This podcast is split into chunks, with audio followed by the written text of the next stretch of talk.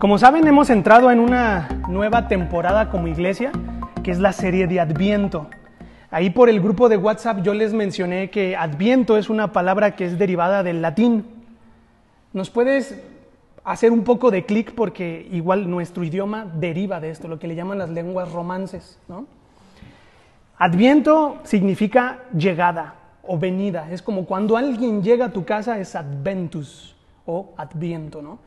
Y esto lo menciono porque tal vez hemos crecido en un contexto donde Adviento está relacionado con el mundo católico, con la religión tradicional, ¿no?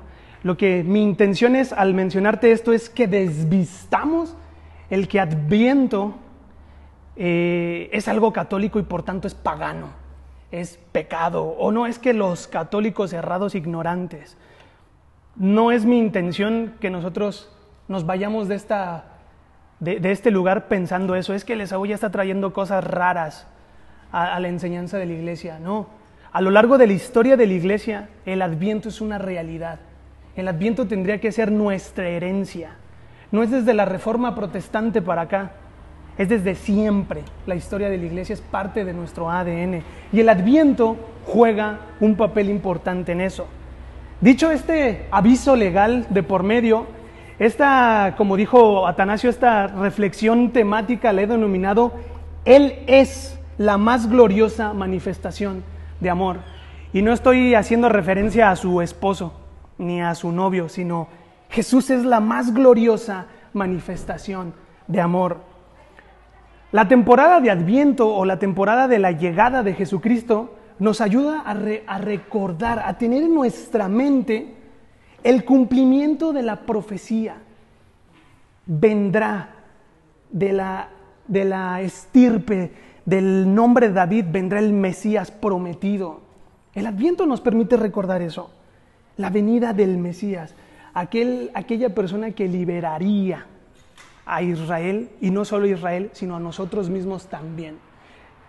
El Mesías prometido vendría así en su encarnación, su primera venida, que ya lo hizo en Belén, en un pesebre, o en lo que piensan algunos que era un pesebre, pero también en su regreso por la iglesia. La primera venida ya estuvo, ya, ya fue, la podemos ver hace más de dos mil años, pero la segunda venida también es un hecho inminente. Y estamos expectantes. El adviento nos permite estar alerta. ¿Se acuerdan esa parábola de las diez vírgenes?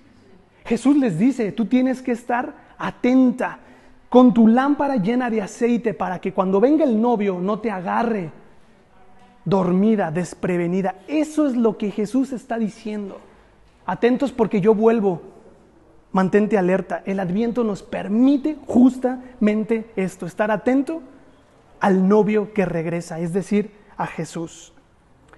Y esto me permite iniciar con una pregunta. ¿Qué no es el adviento? Ya definimos que era adviento, más o menos dijimos que no es un término católico de pecado, sino hace referencia a la venida de Jesús. La pregunta es, ¿qué no es el adventus de Dios?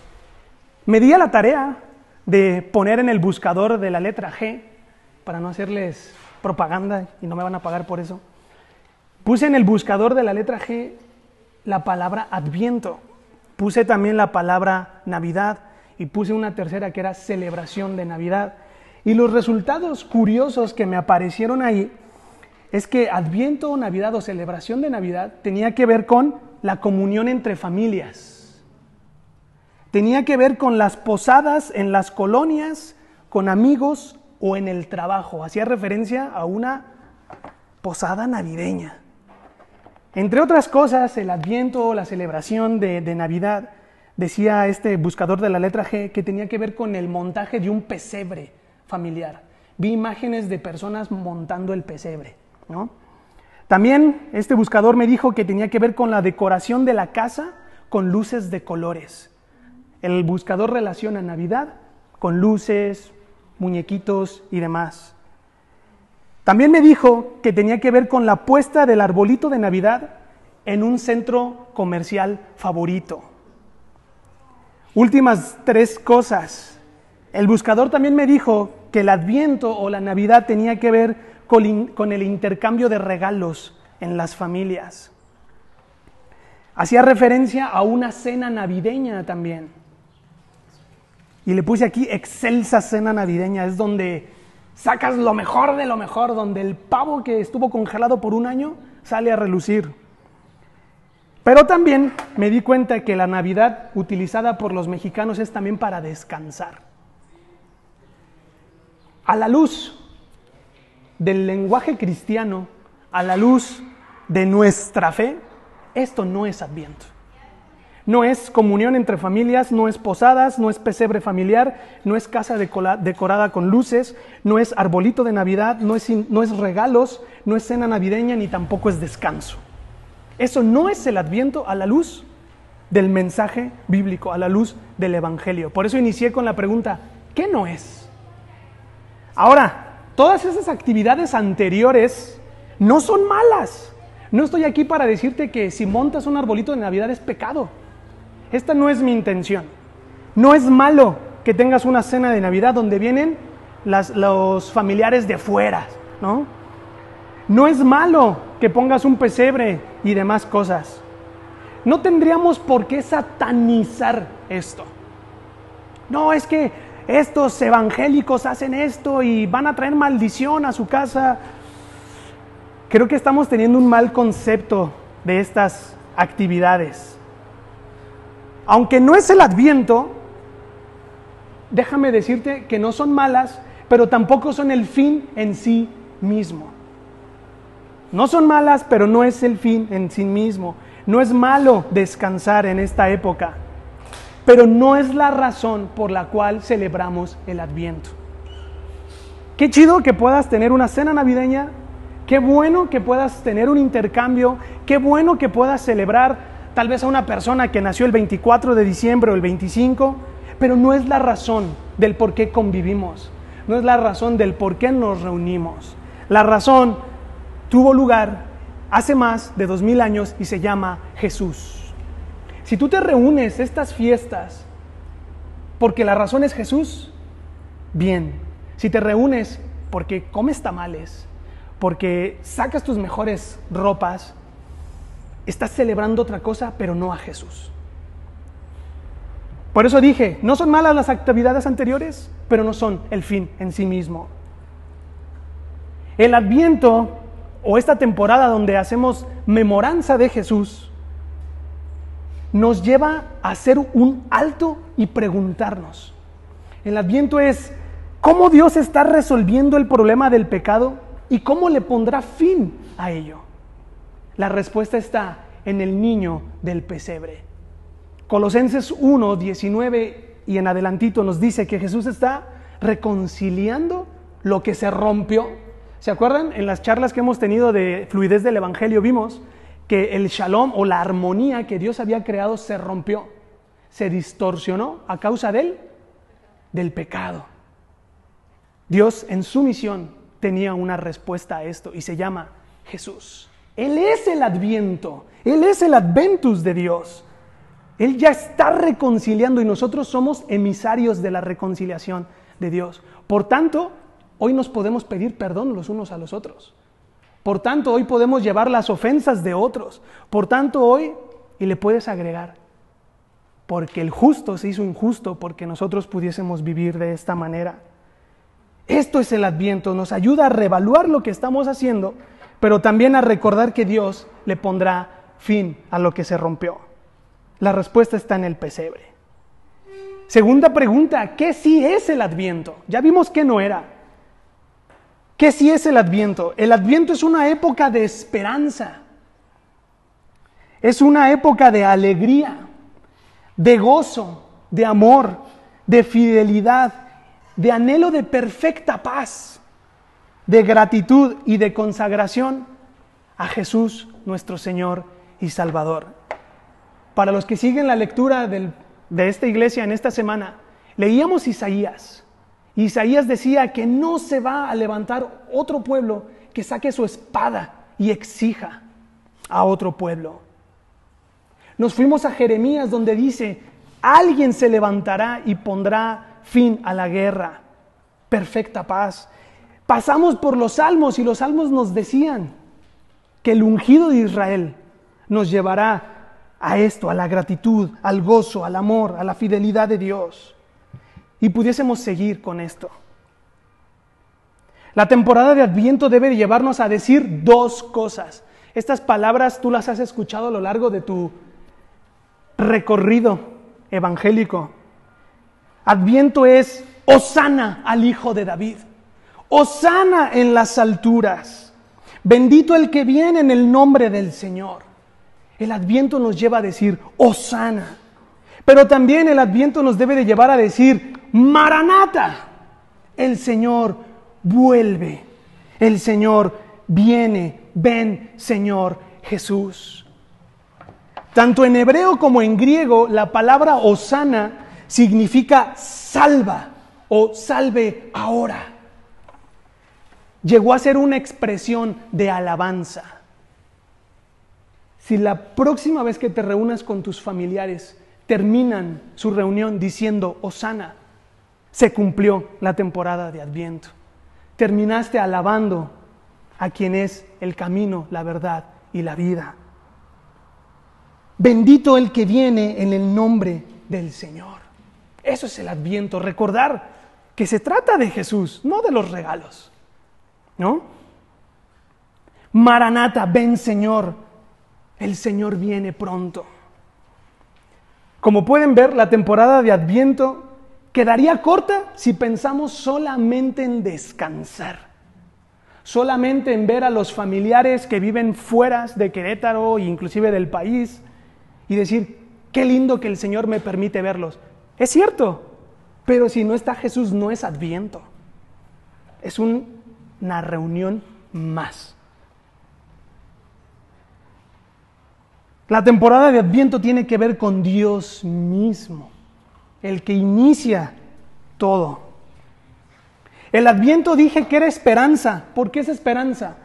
Pues lo que hoy está roto, en términos de Atanasio y, él citando a otra persona, lo que hoy fue vandalizado, la armonía de Dios que fue vandalizada, nunca más volverá a ser vandalizada o estar rota. El adviento nos permite caminar en esperanza de que Dios resolverá esto. Lo terminará de resolver, mejor dicho. Ya dijimos que no es el adviento, que sí es el adviento. Aquí viene la invitación que el adviento nos hace nos invita a regocijarnos en el profundo amor de Dios por nosotros. Atanasio inició esta reunión donde los santos son reunidos preguntando que si habían visto evidencias de gracia. Esa gracia sí y solo sí es gracia porque Jesús murió, porque Jesús resucitó y porque Jesús vuelve, Maranata. El maranata de Dios nos permite regocijarnos en su amor por nosotros. La escritura dice que Dios nos mostró su amor aún siendo pecadores. Nadie daría un peso por alguien que está en el penal. Yo no daría lo que tengo en mi cuenta de banco porque esta persona saliera. Por algo está ahí.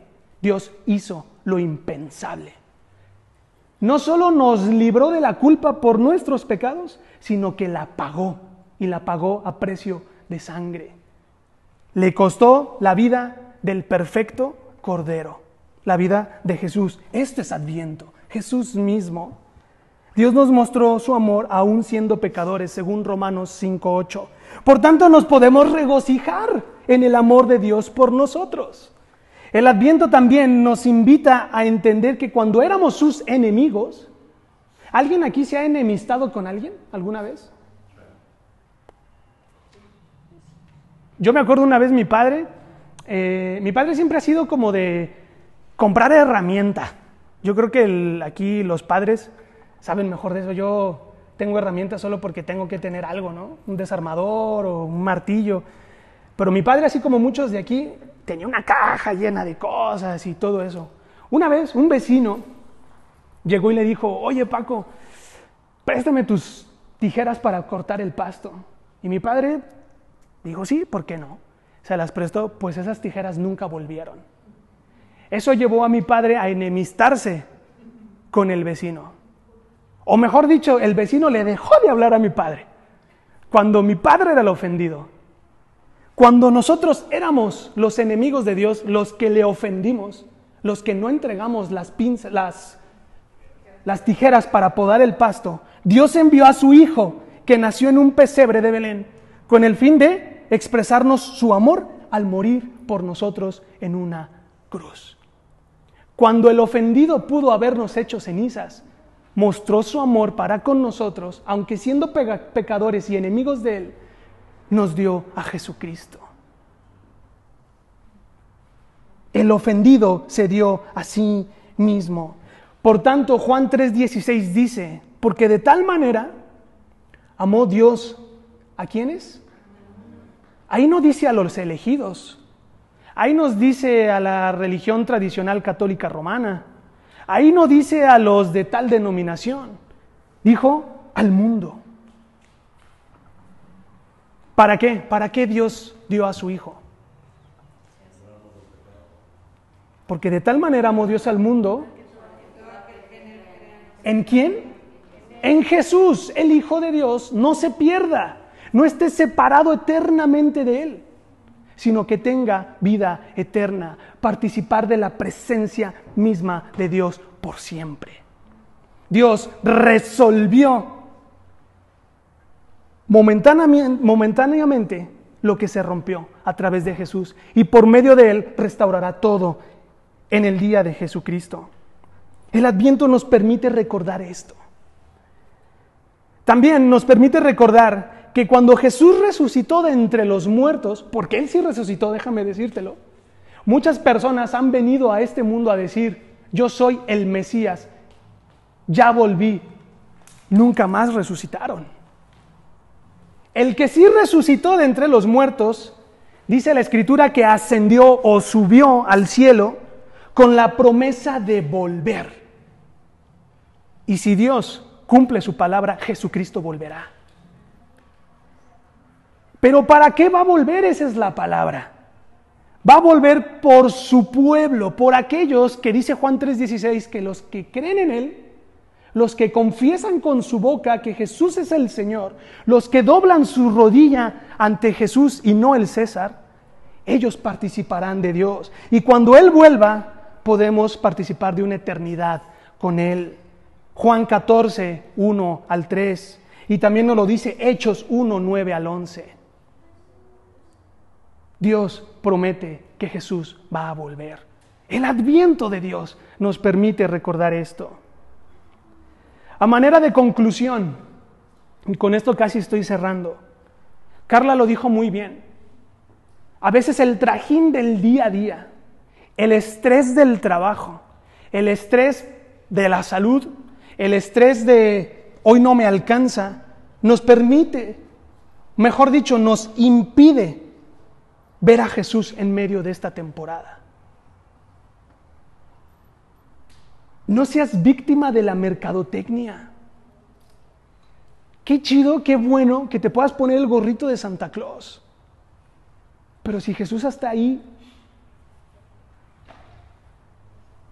no, no hay, no va a trascender, ¿sabes? No hay una razón del por qué. No seas víctima de la mercadotecnia dando tarjetazos. Qué bueno si tiene la solidez económica, pero si en medio de tus regalos no hay alabanza a Jesús, no es adviento, no es adventus, no es osana, no es maranata.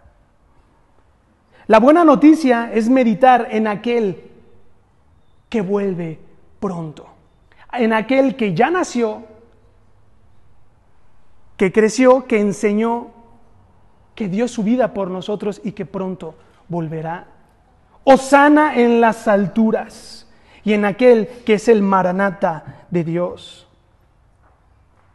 Como dije, no permitamos que el día a día y que el afán que trae todo esto nuble nuestro entendimiento del plan de Dios. El adviento es parte del plan de Dios. En esa historia que aquí enseñamos, en esa narrativa bíblica que le llamamos la verdadera historia, el adviento tiene un lugar en medio de ello. Dios tiene un plan para la humanidad y para todo lo creado. Y en Jesucristo lo podemos ver palpable. Hoy nosotros tenemos múltiples amigos, familiares y demás, hasta cónyuges, que no tienen su fe depositada en Jesucristo. Ellos hoy no pudiesen celebrar el adviento como nosotros, en alabanza, salve ahora. Hoy, hoy la gente no celebra el adviento como aquella imagen que el evangelista Mateo nos presenta en el capítulo 26, cuando Jesús es sentado en un pollino o en un burro sin domar, y la gente decía, Osana al Dios de Israel, Osana en las alturas, alabando a su Señor. Hoy la gente cree que Adviento, la temporada navideña, es un momento para tener armonía, comunión, donde la familia se junta. Eventualmente alabar al Rey Jesús nos podrá dar esto. Pero como he reiterado, si Jesús no está en medio de esto, es otra cosa. Que no te nuble el entendimiento del plan de Dios esto. La temporada de Adviento nos permite cultivar esperanza para quien vive sin ella. Hoy nos lamentamos tanto de lo que hoy está roto, nuestra relación con Dios, con todo lo creado y con otras personas. Nos lamentamos de que nos roben. Nos lamentamos de que violenten a las mujeres. Nos lamentamos. Y le puedes poner lo que quieras. Hasta del cambio climático nos lamentamos. En Jesús hay esperanza de esto. Jesús, el Evangelio de Dios, las buenas noticias de Dios, el poder de Dios, nos dice, yo ya hice algo para restablecer esto. Y viene el día en que esto tendrá fin. Si hoy sufres por causa de mi nombre, esto tendrá fin. El adviento nos permite decir, Señor, ven pronto. La pregunta es, ¿cuántas de nuestras oraciones en esta temporada son Osana y son Maranata? Alguien ya dijo que si solo lo que hacemos al orar es solo hablar y no contemplar a Dios, dejaremos de escucharle. Hoy es un buen día para decir, Osana en las alturas, pero también para decir, vuelve pronto, Señor. Anhelamos compartir tu presencia ya. Hoy la tenemos. Ustedes son la presencia de Dios. Nosotros somos la presencia de Dios. Somos el pueblo de Dios. El Espíritu Santo habita en nosotros. Pero ¿te imaginas lo glorioso que será participar de Él? Cara a cara.